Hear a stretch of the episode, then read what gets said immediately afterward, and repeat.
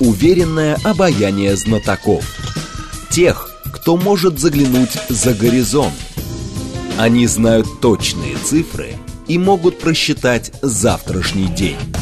Умные парни вновь и вновь выходят в прямой эфир, чтобы многое нам объяснить. Программа предназначена для лиц старше 16 лет. 15 часов 6 минут в столице. Радиостанция «Говорит Москва», 94,8. Микрофон Евгения Волгина. А, программа «Умные парни». Алексей Ведев к нам пришел, доктор экономических наук, директор Центра структурных исследований Института экономической политики имени Гайдара, бывший замминистра экономического развития. Здравствуйте, Алексей Леонидович. Добрый день. Добрый день. А, наши координаты 7373948, телефон, смски плюс 7 925 8888 948, телеграмм для сообщений «Говорит МСК-бот». Смотреть нас можно в YouTube-канале «Говорит Москва», стрим там продолжается. А, Максим Решетников, э, министр экономического развития, выступил э, с докладом на совещании Владимира Путина и сказал, что стагнация спроса стала одной из ключевых, из ключевых экономических проблем в России в конце 2022 года. Э, значит, об этом ведомостям рассказали два близких правительству источника знакомы с ходом заседания.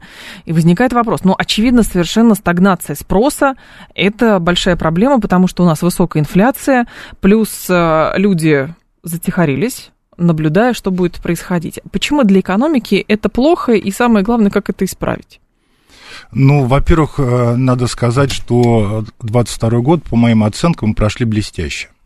То угу. есть опять же таки, вот меня несколько раздражают, когда говорят, что эксперты не угадали результаты. Если вы помните, то в марте, в апреле предсказывалось падение процентов на 10 примерно. Да, да, был такой. Вот, тогда на самом деле я хочу вот напомнить, что решалась задача, что будет, если все санкции будут применены.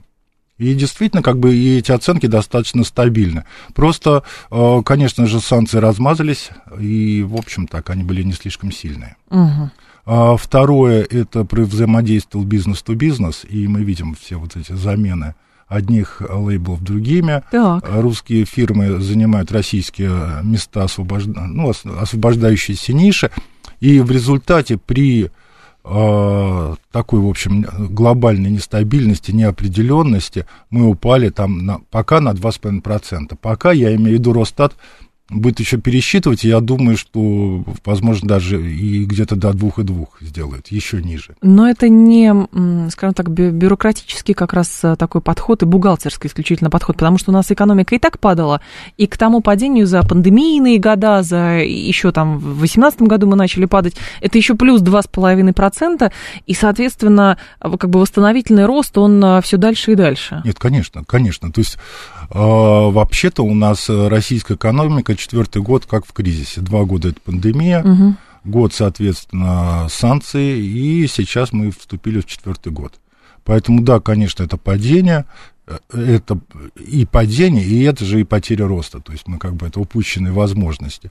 Но я просто хотел сказать, что в данной ситуации, наверное, э, ожидать роста спроса было бы невозможно. Конечно же, присутствует у людей и мотив э, осторожности. Конечно же, кто-то увольняется, хотя вот проблем с безработицей мы не видим. Э, достаточно большое количество представителей среднего класса уехали на временное проживание в э, страны бывшего СССР. На Верхний Ларс они уехали, да. Да, да. да. Вот, и поэтому по совокупности, как бы о точных цифрах количества уехавших тоже как бы идут, ведутся споры, но все равно это вычет из конечного спроса. Вот и я... не только они, еще люди, которые задействованы в СВО через частичную мобилизацию, в том числе, конечно, это же да. тоже выдергивание из экономических да, процессов. Да, без сомнения, конечно. Они не ходят в магазин, естественно. Вот даже угу. если они получают какое денежное довольствие, то все равно это, видимо, либо как-то сохраняется, либо пересылается родственникам. Ну, так или иначе, угу. вот, конечно же, а, конечный спрос, он сокращается, но все равно я еще раз хочу сказать, что а, по совокупности результат получился неплохой. Так. Или даже очень хороший. Ну и плюс, конечно, надо отдать должное правительственной политике э, в том смысле, что ставка снижалась, кредиты дешевели, из бюджета деньги тратились. Э, в общем, это называется стимулирующая политика. Ну и плюс, конечно, меры по поддержке малого и среднего бизнеса работали. То есть, конечно же, если Бог даст и сохранится это же параметры политики экономической на этот год, то, в общем, результат может быть не таким плохим. Ну, хорошо, так, другой момент. Как долго а, наш экономический блок может вот в ручном режиме регулировать состояние экономики. Но потому что, когда вот этот санкционный вал произошел, буквально же в ручной режим э, включили. Там ставку повысили, там э, где-то что-то заморозили, где-то что-то ослабили и так далее. Но также экономика с отсутствием горизонта планирования, ну, как долго она может существовать в таком режиме? Ну, во-первых, я думаю, что нет мирового опыта, но я думаю, достаточно долго это раз. Угу. Во-вторых, э, все-таки а, санкции, они вводятся уже, какой, по-моему, девятый пакет готовится. Вот, но, десятый. Или десятый. Десятый, да. Вот, но, конечно же, эти санкции как-то своеобразно работают. Я вчера был э, в... Нет, не вчера, в воскресенье с детьми в магазине метро и купил пепси-колу, которая сделана в Германии. Прям made in Germany. Mm. Даже не в Польше. Параллельный импорт. Это, я не знаю, как это можно да. назвать, когда все-таки большие корпорации, вряд ли они, их можно, это физлица, а делают э, параллельный импорт. Но так или иначе, э, это свидетельствует о том, что не все санкции работают или многие не работают вообще. Угу. Ну хорошо, а то, о чем говорит Решетников, стагнация спроса стала одной из ключевых экономических проблем. А почему для экономики это плохо? И самое главное, какие инструменты есть у государства, чтобы э, эту стагнацию преодолеть? И люди опять начали как-то экономически а, активно проявляться. А, напрямую как это решать? Ну, то есть, а, почему это плохо? Потому что падает спрос на товары и услуги, которые предлагает экономика. Угу. И то, что называется частное потребление, это потребление населением товаров и услуг, пока падение его в прошлом году оценивается в 5%. Ну, что, в принципе, так достаточно много. Так.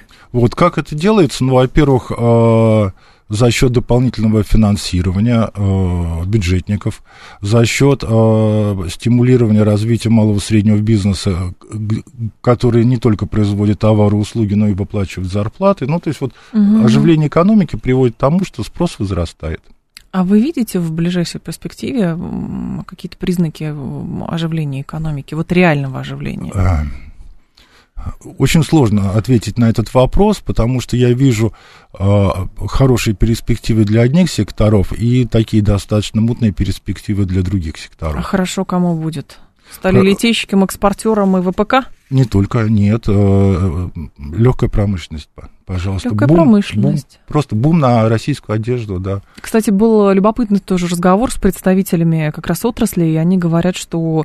А мы в какой-то момент даже вздохнули. Ну да, да, да, действительно так.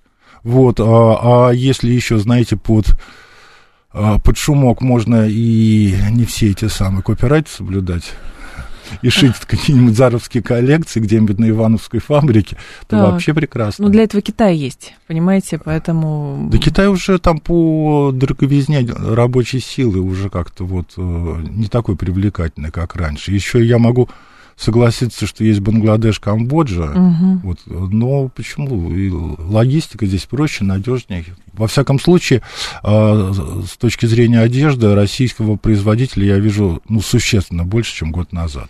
А кому в этом отношении, может быть, не очень хорошо? Ну, то есть это же тоже про импортозамещение, и если легкая промышленность, это все-таки не крупные корпорации, это очень мобильный малый средний бизнес, то что говорить об импортозамещении в целом, потому что многие говорят, что оно сводится к тому, что, знаете, сроки сдвигаются вправо. Вы знаете, конечно же, импортозамещение никому особо не выгодно, если оно вынуждено и приводит к падению качества, конечно. А если это приводит к созданию рабочих мест и улучшению качества, тогда почему нет?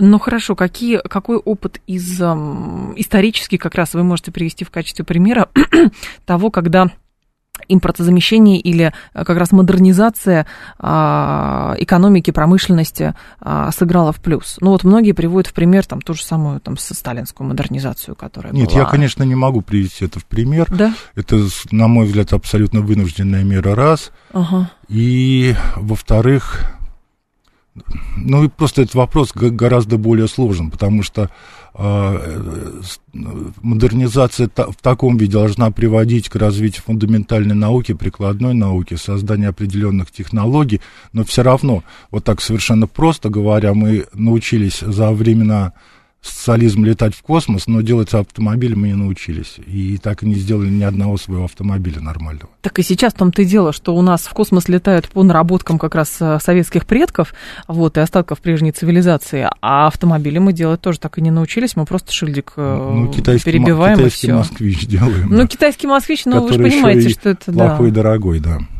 Ну и в итоге здесь э, как бы для государства а, вопрос импортозамещения и как раз модернизации а, экономики, это же вопрос выживания, разве нет? Да, да, достаточно сложный, достаточно комплексный вопрос, потому что, ну, как бы в свое время я всегда отстаивал вот и развитие промышленной сборки, которая началась, отметьте, всего лишь в 2007 году. Угу. И построение открытой экономики, и действительно мы концептуально прописывали а, то, что называется вот, зеленый коридор для добавленной стоимости, то есть когда мы встраиваемся в мировую систему там, хозяйствования. Так.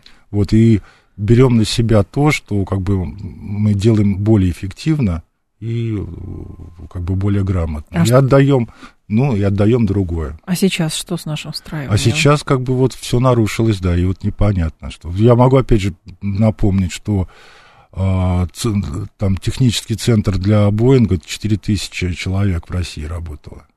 То есть, ну да, мы делаем технологии, мы какой-то вот...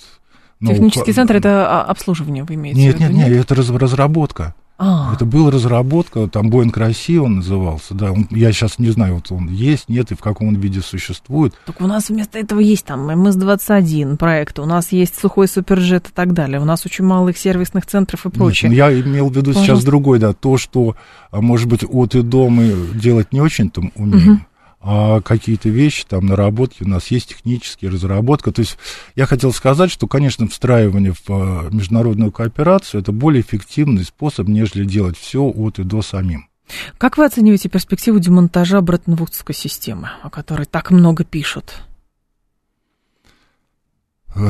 Я, я, я думаю, что как-то сейчас есть некая стабильность, ну вот э, в принципе, не так давно, там лет 15 назад, там евро заняло там полноправное mm-hmm. место, есть две валюты. А, с точки зрения прагматизма юань, как я понимаю, не очень рвется стать мировой валютой и как бы обслуживает интересы в основном китайской экономики. И... А мы какой кредит доверия через ФНБ даем юаню?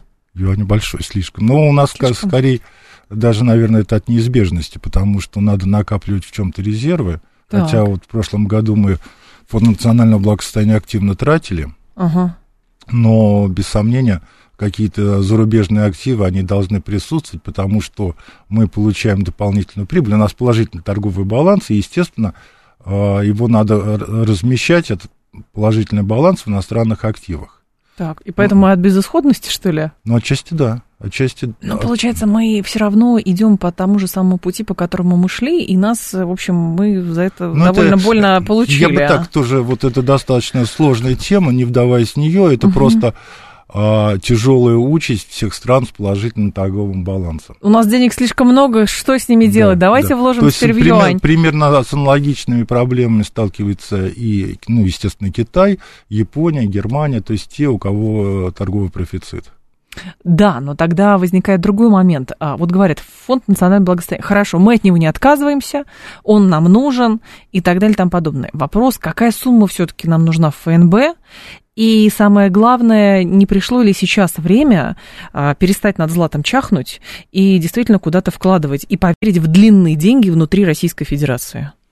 Я думаю, что этот период настал даже не сегодня, а вчера, в прошлом году, и, в общем, достаточно активно тратился. Но он тратился, как дыры латали. Вот в чем дело. А вопрос э, каких-то больших стратегических проектов, которые там через 10-15 лет принесут какие-то результаты, мы же про это говорим. А то, получается, это какая-то, ну, баночка, которая, знаете, дома стоит, тоже в банк э, откладывать страшно, и это все проедается. Ну, я так понимаю, что прошлый год э, для таких сверхамбициозных проектов – он э, был не слишком подходящим временем, потому что была неопределенность, и вообще надо было понять. И на самом деле каждый месяц приходило новое вообще понимание. А, не, прошлый понятно, но мы сейчас-то вроде бы более-менее адаптировались, и надо же дальше смотреть как-то вот на перспективу далекую. Ну, у меня есть основания полагать, что да, сейчас э, какие-то инфраструктурные проекты начнутся. Угу. Более того, У нас вот экономика, любимая моя тема, экономика Москвы растет. Так. Вы знаете, что январь-ноябрь, ну, за 11 месяцев рост промышленного производства в Москве 9.1%.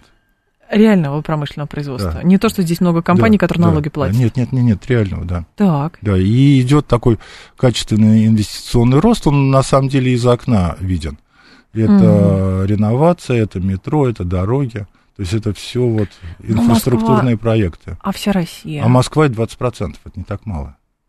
Ну, чисто Вся денежно, нет. да, но, но про развитие мы уже в целом имеется, говорим. Сейчас я даже больше хотел сказать, что ну вот в ФНБ, по примеру Москвы, можно и в регионах тратиться на инфраструктурные проекты, хотя как бы и вот, например, в Карелии там большая федеральная дорога строится. Угу. То есть тоже, в общем, амбициозный Что-то происходит. проект. Да. Просто здесь, э, скажем так, э, вопрос как раз проектирования и траты денег заключается в том, что где-то более активный глава региона, который выторговывает у Минэконома и у Минфина денег для своих проектов, или же все, это же к вопросу, вот мы с вами неоднократно обсуждали, насколько э, сейчас обоснована такая схема, когда все регионы сбрасывают э, деньги в одну корзину, а потом им по мере необходимости эти деньги выдают. И в итоге происходит какое-то недофинансирование многих регионов.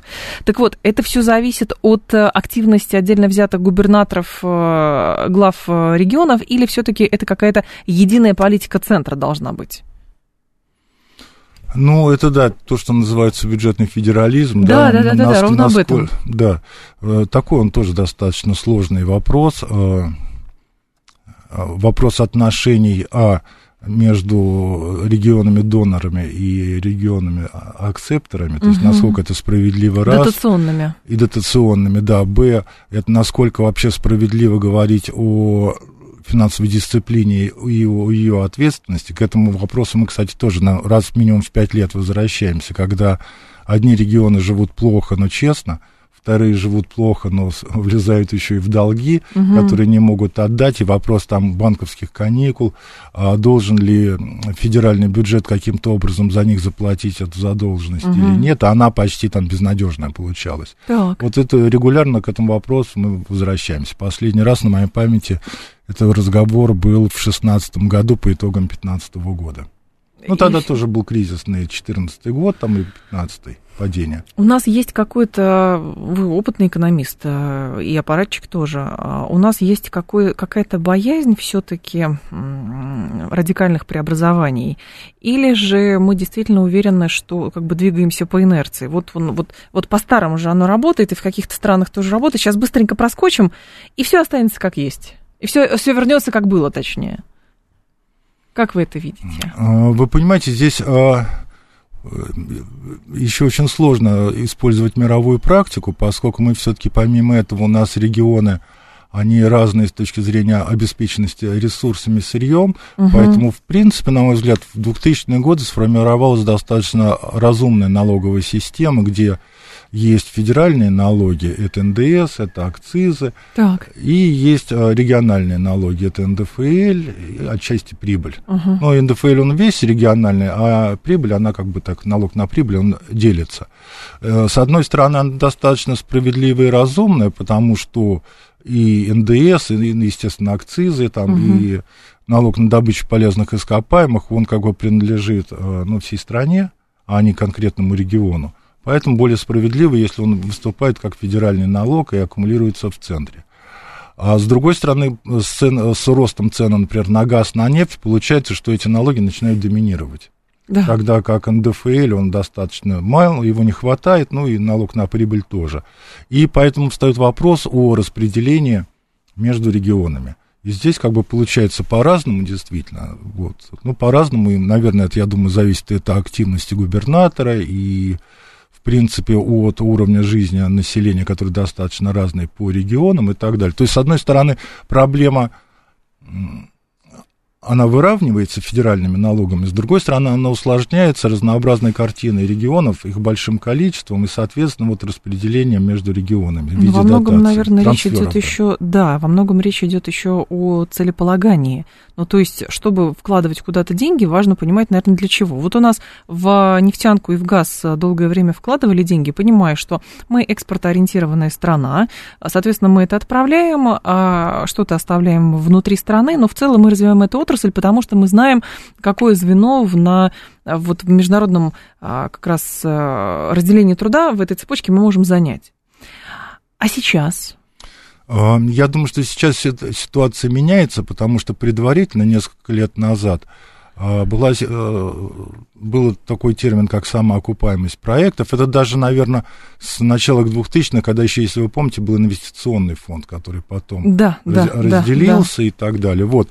А, как раз я считаю, что нельзя говорить об самоокупаемости инфраструктурных проектов, а надо переходить к другим критериям. Это создание рабочих мест, угу. и это увеличение платежей в бюджет, вот, и это, опять же таки, насколько мультиплицирующий эффект, насколько вот эти инфраструктурные проекты вызовут приток угу. частных инвестиций, так. частной прибыли, рост заработной платы и так далее. В принципе, как бы вот это все прописывалось э, уже там, начиная с 2019 года в рамках отчетов счетной палаты, и, на мой взгляд, как бы уже такое есть понимание, что надо критерии менять, вот переходить на эти более сложные критерии инфраструктурных проектов и тратить э, в том числе деньги из Фонда национального благосостояния, из федерального бюджета, ну, там, федеральные инвестиции.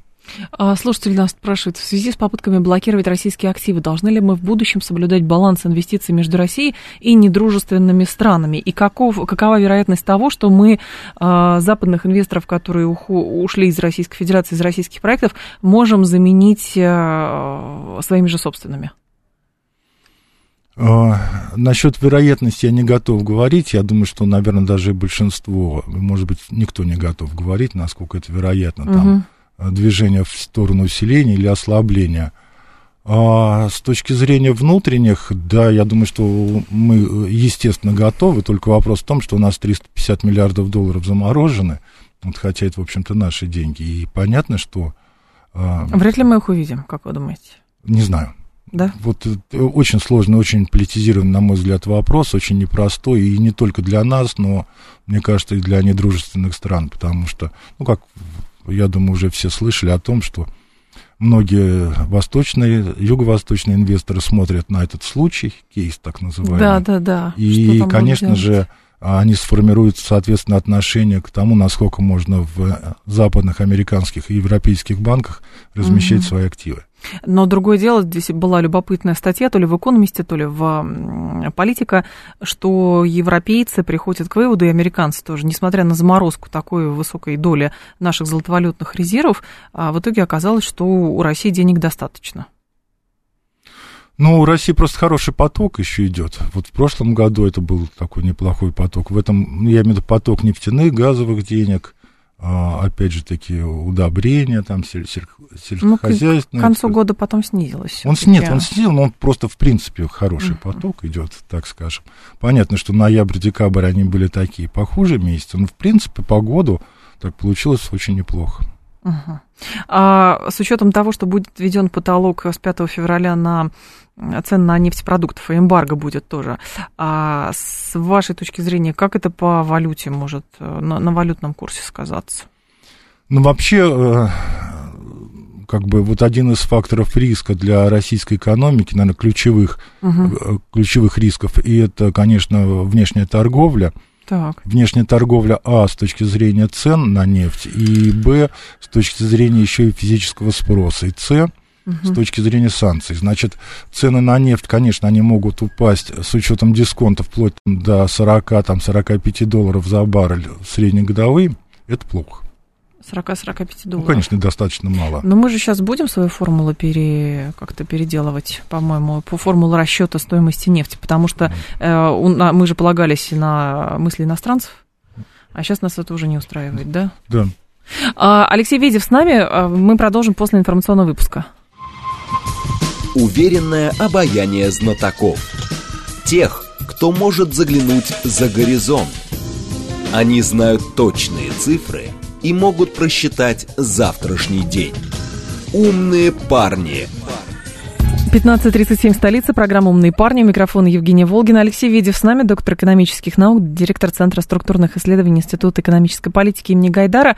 А, стратегический инвестор, наш слушатель пишет, за последние годы Росстат неоднократно менял методику расчетов, подгоняя ее под а, некую благоприятную картинку. Ну, это так трактует наш слушатель.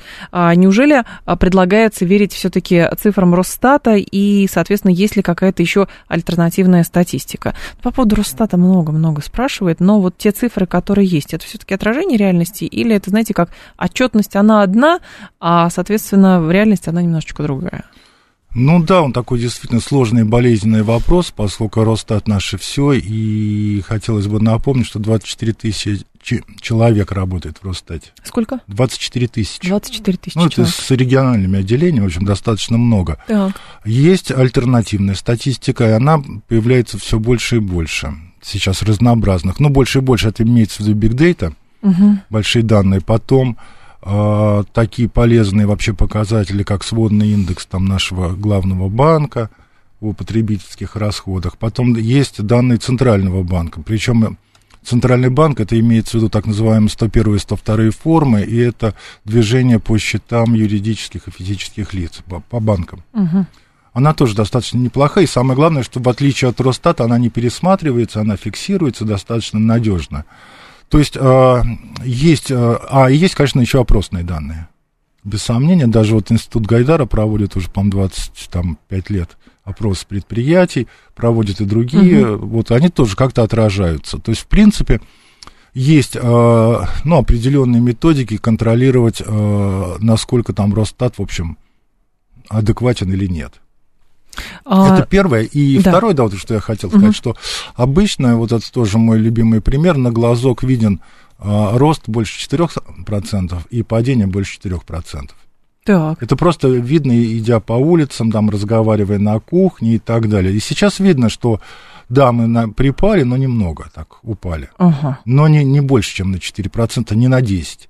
Поэтому я так думаю, что, в принципе, э, ну, Росстат, может быть, и не очень точен, но так вот, при- примерно, примерно так и есть. Это про ВВП вы говорите, не про инфляцию. Нет, про ВВП, конечно. Про да, ВВП. да. Инфляция это вообще отдельный разговор, потому что это во всем мире у каждого своя инфляция, и в нее, по-моему, вообще не верят ни в одной стране. Ну, у нас, знаете как, э, например, тот же самый Новак, объясняя, почему так скаканул а, дизель, в отличие от бензина, там бензин что-то на 0,7, а дизель на 10%. Он говорит, ну да, это много, но это все равно ниже инфляции. С другой стороны, были оптимистичные заявления, что, слушайте, товарищи, инфляция могла бы быть и больше, но по факту вот она такая, там что-то 14,7, по-моему, а в следующем году будет еще меньше. А, ну, не зарекаться, мне кажется, здесь все-таки стоит. С точки зрения инфляции, здесь просто очевиден размер, а, размен. Размен, а, вот когда в 2015 году я как раз был замминистра экономического развития, и я в своих даже интервью говорил, что тогда был пик 17% инфляции, она будет снижаться, я даже вообще вот э, абсолютно не волновался за это. Размен, он состоит в том, что э, либо у вас э, денежные доходы и расходы населения поддерживаются, тогда инфляция тоже остается на высоком уровне. А если у вас как бы спроса нет, как сказал министр экономического развития Максим Это, Решетников, это проблема. то у вас инфляции нет. Ну хорошо, Росстат при этом раскрывает структуру источников средств граждан России к существованию, и выяснилось, что 45% живут на зарплату, 33% получают выплаты от государства, а каждый четвертый это иждивенец. Ну и такая структура, в общем, э, получения денежных средств, она что говорит за экономику? Ну, во-первых, это, это так называемый баланс денежных доходов и расходов населения, его публикует все, все, все, все время, всю жизнь э, Росстат каждый квартал. Так. Раньше он даже вообще давал э, ежемесячные данные, теперь по инвестициям и по денежным доходам он перешел на квартальную отчетность. Но это, это ни о чем, это просто говорит о, о структуре э, доходов и расходов населения. Это говорит о том, что, в принципе, заработная плата, она от 42 до 45 процентов всех доходов. И даже бурный рост заработной платы совершенно не означает арифметически, что доходы населения могут резко вырасти. Ну, потому что все, до- все, весь рост доходов съедается инфляцией. Да, да, ну, ну, в том числе. Потом, нет, не только, и вес, то есть заработная плата, это всего лишь там 45% от всех Мгм. доходов населения. А еще доплаты бюджетника, это пенсии, пособия, стипендии, ну, вот начинаются остальные составляющей вот, баланса доходов населения. А насколько, с вашей точки зрения, сейчас вероятно, что э, курс рубля будут э, вручную докручивать а, в связи с тем, что у нас падают нефтегазовые доходы?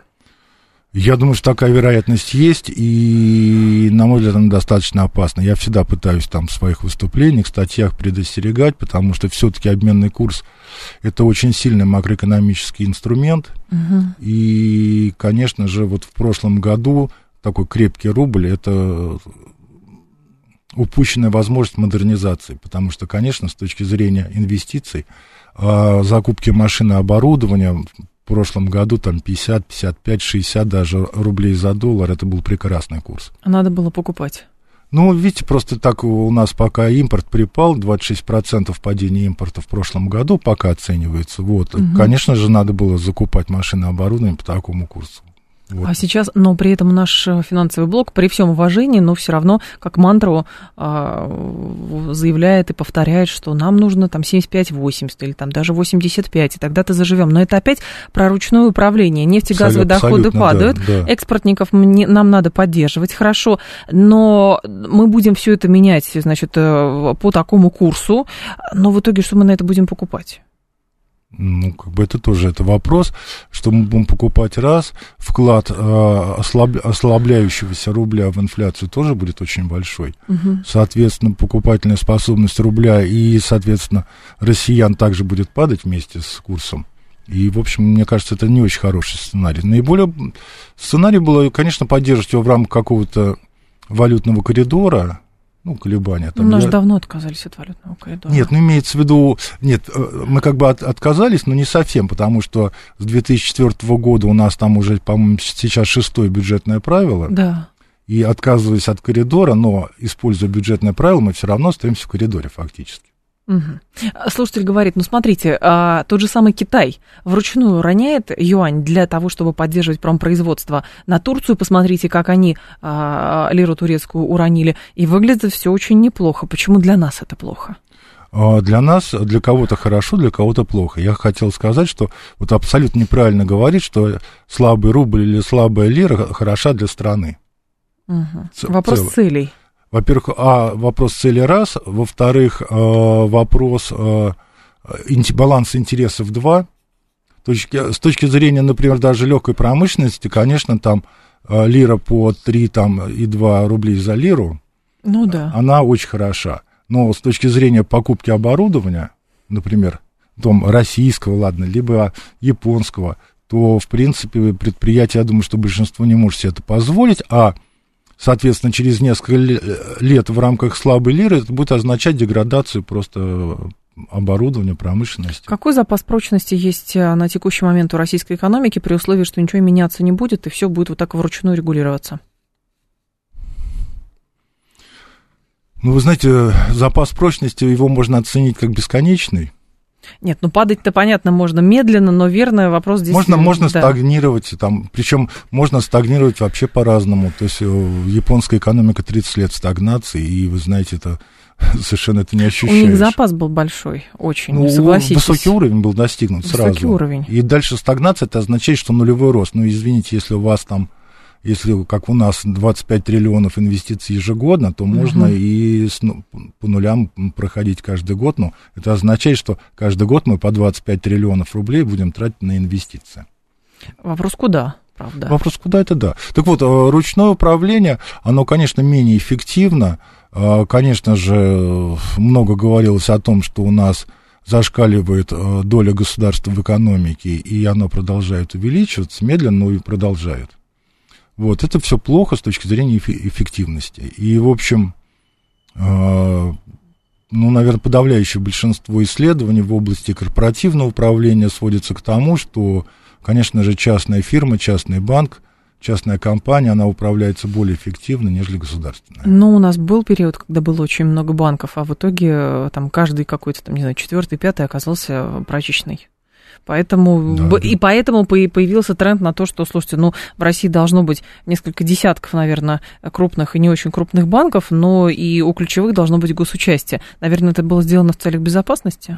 Я думаю, что это было сделано в рамках отсутствия вообще стратегии развития банковской системы раз, угу. и из-за какого-то максимализма, на мой взгляд, два.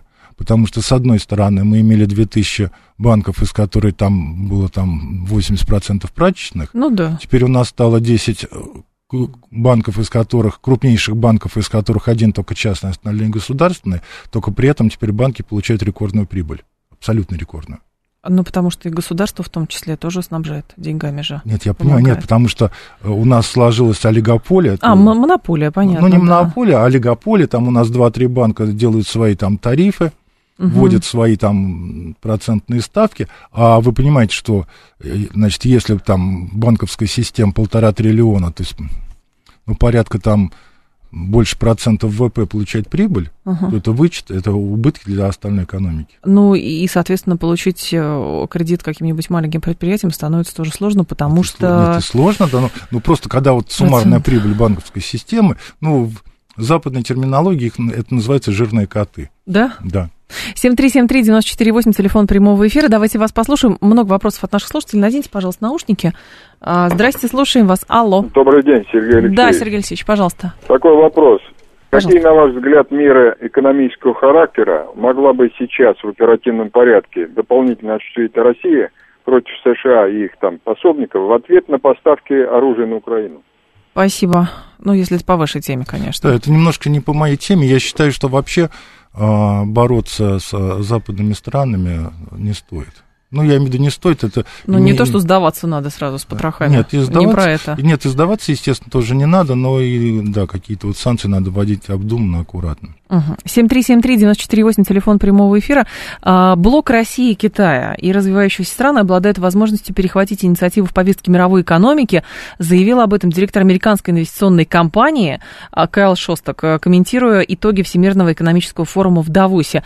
А действительно вы видите большую перспективу в какой-то тесной связке России и Китая? Просто когда говорить про связку России и Китая, многие скептики говорят, ну, Китай просто поглотит Россию и все. Экономически, ну, я имею в виду. Я думаю, что это, да, это либо политизированное, либо спекулятивное, скажем так, заявление. Да? Я не вижу, да, там... Я думаю, что, во-первых, э, братание с Китаем будет очень не быстрым, очень прагматичным и с точки зрения Китая. И я думаю, что российской стороне также надо быть крайне прагматичным, решать какие-то свои проблемы. Угу. И пока, к сожалению, я не вижу возможности технологических прорывов с точки зрения кооперации с Китаем. Вот, поскольку все-таки и Китай это во многом идет копирование западных технологий. Ну да. Вот, а, конечно, принципиально важный момент это, конечно, создание новой экономики, экономики знаний, то, о чем постоянно говорится. И здесь я думаю, что ну, во-первых, э, вообще с Юго-Восточной Азией, то есть здесь не только Китай, нам нужно кооперироваться, и, во-вторых, конечно, надо максимально прагматичную позицию занимать. Хорошо, но тогда другой момент возникает. Некоторые ваши коллеги, и российские, и западные, утверждают, что приходит конец, вот, во-первых, э, глобальной экономики, и э, на поверку выходит исключительно протекционизм, с одной стороны, а с другой стороны, как раз санкционное давление или всякие заградительные пошлины, торговые войны для продвижения собственных интересов. Ну да, в общем, это такая, на мой взгляд, не новая повестка дня, она существовала всегда, просто был период сначала а, более эффективного и более прагматичной позиции, это вынос из страны производства да. и получение добавленной стоимости. Но вы помните, что там 30% в айфоне это стоимость лейбла только. Угу, угу. Вот, а, я не помню, сборка, по-моему, процентов 10 занимала там по себестоимости. Вот сейчас идет совершенно обратная э, тенденция возврата в страны, в, развитые экономические страны производств вот, потому что производства, они становятся более роботизированными, более эффективными, и, конечно же, дарить там добавленную стоимость другим странам никто не собирается. Ну, плюс для некоторых государств, наверное, это все-таки вопрос стратегической безопасности, как то, видимо, у Штатов с Китаем вышло. С одной стороны, люди согласны были долгое время работать за плошку риса, а потом незаметно, видимо, для всех остальных выросли и уже стали серьезными конкурентами. Ну, этот вопрос, он тоже такой относительный, потому угу. что вот один из моих примеров, я уже его, по-моему, приводил, что Америка 40 лет последних, если не 50, вообще не производит телевизоры. То есть э, это не значит, и я не слышал, чтобы она собиралась это сделать для, с точки зрения своей стратегической безопасности. Ну, я думаю, что где-то они найдут телевизоры. Сделают. Сделают. В любом да, случае. Да. 7373948. Товарищи, по экономике, пожалуйста, вопросы по экономике, не про военное дело. У нас все-таки экономист в эфире. Здрасте, слушаем вас. Алло. Добрый день. Пожалуйста. Вопрос вот какой. Да. Сейчас многие говорят, что либеральная модель государственного управления обанкротилась. Даже Путин, по-моему, про это что-то сказал. Вот как вам видится модернизация? Назовите три наиболее сильных изменения в нашей системе государственного управления, чтобы она соответствовала современной ситуации, когда мы живем в условиях санкций, вот, противодействия Запада и так далее. Спасибо. Вы знаете, я всегда был противником каких-то пограничных вещей, то есть мы либо чистые либералы, либо чисто государственники. Мы я, любим максимализм. Да, я думаю, что все-таки она, ситуация она достаточно сложная, раз, и изменчивая, два. Это означает, что, с одной стороны, конечно же, рынок не должен все был решать, и та политика, а, а та, вот я бы сказал, антикризисная политика последних четырех лет, которая, uh-huh. ну, трех с половиной, которая проводит новое правительство, она достаточно прагматична в этом плане и некая такая смесь. То есть, с одной стороны, наше правительство признает, что да, роль государства большая, поскольку большая государственная собственность. Да. С другой стороны, слава богу, там происходят отходы от э, межведомственных конфликтных интересов. Например, Центральный банк отвечает только за инфляцию. Нет, Центральный банк отвечает формально за инфляцию, но теперь за счет снижения процентных ставок он все-таки отвечает за экономический рост. Угу. А, Минфин не переусиливает а, финансовую стабильность, и вот это слово профицит, оно, слава богу, по-моему, уходит из русского языка. И норм... Приходит слово дефицит. И нормальный дефицит. А дефицит это означает, что государство больше тратит на экономику, чем забирает. Но при этом для Минфина до сих пор он декларирует слово, как раз наделяет слово дефицит негативной коннотацией. С, с ужасом, да, да. да. Тогда как по всему, ну, как в Европейский Союз есть Маастрихтский там уровень там в 3% считается безопасным. Угу. Вот, ну, то есть вопрос э, стимулирующей политики, на мой взгляд, он стал приоритетным э, в последние 2-3 года, тогда как раньше приоритет был, ну, какая-то финансовая якобы стабильность. Вот это, я считаю, одно из принципиальных изменений за последние 3 года, которые произошли. Насколько высок у нас потенциал экономич... Э, как раз развития экономических связей и в каком плане с постсоветским пространством? Я думаю, ну такой тоже неоднозначный вопрос. С одной стороны, как бы он э, был достаточно высоким, с другой стороны, как бы друзья познаются в беде, да, и мы видим... И как, многие познались. Да, как, как, раз. как сейчас как раз и некий такой отторжение России, хотя при этом у стран бывшего... Но долги-то э, спешите, пожалуйста, бесплатно, да. да но да. и доходы у всех растут, там экономика Армении просто демонстрирует какие-то там удивительные темпы Но роста. она за счет э, просто притока большого объема российских, наличности. Российских всё. денег, конечно, Но это когда-то, это когда-то и закончится, мы же говорим здесь про как раз стратегическое какое-то развитие, потому что, вот опять же, некоторые эксперты говорят, что хорошо бы Российская Федерация а, обращала внимание на такой потенциал для экономического взаимодействия с постсоветским пространством, это развитие инфраструктуры энергетической, потому что а, многие страны СНГ сейчас, они живут, вот их, например, энергетика живет за счет, опять же, советского прошлого. Много трещит по швам. И если бы мы предложили им, давайте мы вам строим какие-нибудь э, эти там теплостанции и прочее, прочее, прочее, а потом, ну, как-то договариваемся о тарифах, это же, а, с одной стороны, политически привязывает эти страны к нам, но и экономически тоже делают э, довольно хороший, закладывает фундамент для этих связей. Я думаю, что по этому пути мы как бы и шли, за исключением прошлого года, угу. когда в основном возник э, вопрос неопределенности, э, глобальной, стратегической такой вот э, неравновесия. Так. Вот, и я так думаю, что просто э, многие наши бывшие партнеры взяли некую паузу или относительную паузу для принятия каких-то решений, насколько они могут оказаться под санкциями, не оказаться, и, в общем, каким uh образом дальше осуществлять сотрудничество. Вот, но я думаю, что это такой объективный путь, и я знаю, что, в принципе, у нас там э, существуют проекты и со, со среднеазиатскими странами, ну, за, за исключением Казахстана, хотя с ним тоже. Ну, с Казахстаном там, да, сложности да. есть политического свойства, насколько мы знаем. А, наш слушатель говорит, а, значит, останавливают инфраструктурные проекты, и самое главное, если 20 лет, да, экономика России росла, да, она этот год выдержала, но где гарантии, что в течение двух-пяти лет мы сможем построить принципиально новую экономику, которая позволит нам жить дальше? Во-первых, российская экономика не росла 20 лет, а с периода 2011 по 2022 год средние темпы роста были ниже 1%. То есть фактически мы находимся в стагнации.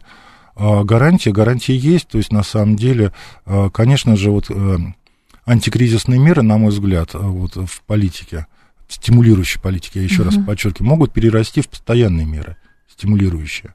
Вот, и, конечно же, стимулируя там и хай-тек весь, и э, малое среднее предпринимательство, мы можем как раз выйти на траекторию устойчивого роста. Это то, что, собственно говоря, вот, ну, лично я предлагал там с 2014 года неоднократно. То есть давайте стимулировать политику, давайте объединим фискальную, монетарную политику, угу. потом налоговую для того, чтобы выйти на траекторию устойчивого роста. Пока я думаю, что мы вот по критериям, на мой взгляд, в прошлом году, по критериям политики мы как бы к этому подошли, но теперь должны улучшиться еще внешние условия. И наш слушатель тут вспоминает и спрашивает, внесены ли изменения в налоговый кодекс относительно обнуления налогов на доходы, инвестированные в собственное производство? Есть у вас такая информация? Нет, у меня нет такой информации. Я не знаю, они утверждены или нет. То есть я только слышал дискуссию на эту тему. Только, бы, только была дискуссия. А там посмотрим. В любом случае, если в новостях это будет, мы, конечно, узнаем. Спасибо, Алексей Леонидович. Ждем вас спасибо, снова. Спасибо большое. Хотел поздравить всех студентов с праздником студента, с Татьяниным днем. Да. Пожелать им всяческих успехов в области образования. В том числе и экономики, что да. важно. Алексей Видев был с нами, доктор экономических наук, директор Центра структурных исследований Института экономической политики имени Гайдара. Алексей Леонидович, спасибо, ждем снова. Спасибо за приглашение, до свидания. Далее у нас рубрика «Русский язык», потом новости, потом Юрий Буткин. До завтра с вами прощаюсь, всем хорошего вечера.